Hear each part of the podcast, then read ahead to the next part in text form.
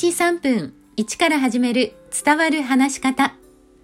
こんにちは。フリーアナウンサー、話し方講師の三島澄江です。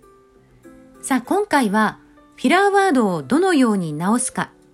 フィラーワードを入れる理由で癖になっている人と間が怖いという人向けのトレーニング方法です。実は私もフィラーワードは癖になっていました。話し出す前に、あのーってよく言ってたんです。それでも直すことができましたから、あなたも大丈夫です。ではまず自己紹介の文章を用意してみてください。ここでは例題として私の自己紹介にします。例題は概要欄にありますのでそちらをご覧ください。まず気をつけていただきたいのは最初のフレーズです。ここではこんにちはですね。この話し始めに、えー、こんにちはというように、フィラーワードを癖のように入れている人がいます。多分、ご自身の中のリズムやタイミングを取るためだと思うんですが、このフィラーワードは頭の中でつけて、こんにちは、ここから声に出していきましょう。そして次に、フィラーワードが入りやすい箇所は、心の中でカウントを数えます。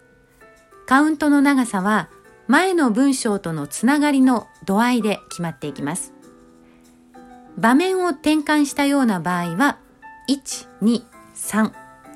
前の文章とつながっているなと感じられるような文章と文章の間は、1、2。わずかに間を入れたいなという時は、1。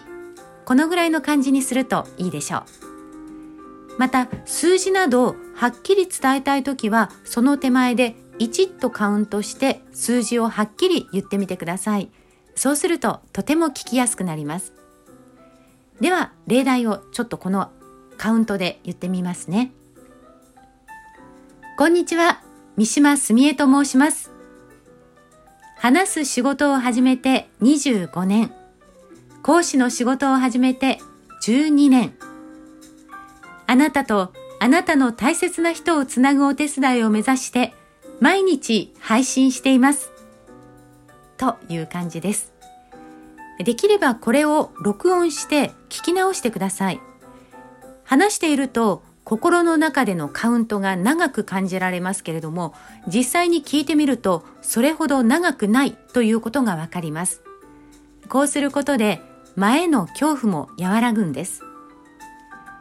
間の長さの感覚は練習するうちに自然と身についていきます。そうすると心の中でカウントせずともピラーワードを間に変えて話せるようになります。自己紹介ができるようになったら次はフリートークで練習してみてください。